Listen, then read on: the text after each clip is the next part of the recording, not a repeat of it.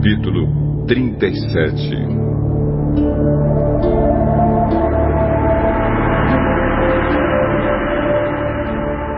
A tempestade me faz bater o coração como se ele fosse pular para fora do peito. Escutem o estrondo da voz de Deus, o trovão que sai da sua boca. Ele solta relâmpagos por todos os lados do céu, e de uma ponta da terra até a outra. Então ouve-se o rugido da sua voz, o forte barulho do trovão. E durante todo o tempo, os relâmpagos não param de cair. Deus troveja com a sua voz maravilhosa. Ele faz grandes coisas que não podemos compreender. Deus manda que caia neve sobre a terra e também fortes pancadas de chuva. Assim, faz com que as pessoas fiquem em casa, sem poderem trabalhar, para que todos saibam que é Ele quem age. Os animais entram nas suas tocas e ali ficam escondidos.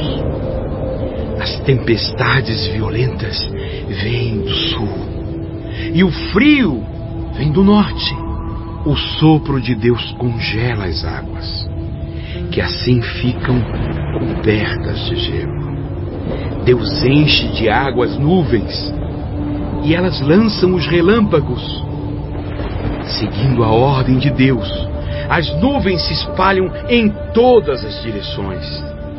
Elas fazem tudo o que Deus manda, em toda parte, no mundo inteiro. Deus faz cair chuva sobre a terra, ou para castigar a gente, ou para mostrar que tem amor por nós.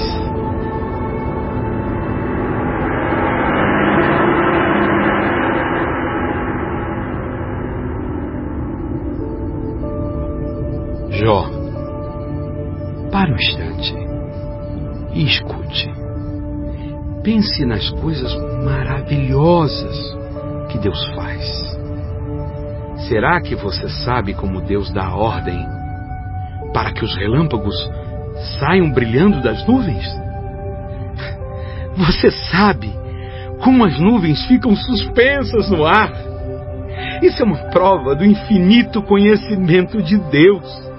Será que você, que fica sufocado de calor na sua roupa, antes de vir a tempestade de areia trazida pelo vento sul, será que você pode ajudar Deus a estender o céu e fazer com que fique duro como uma placa de metal fundido?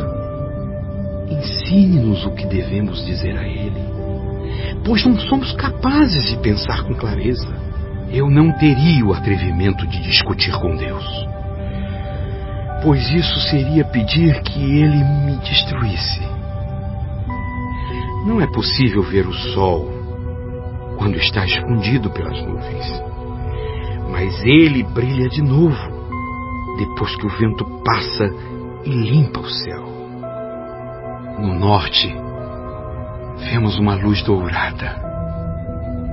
E a glória de Deus nos enche de profunda admiração.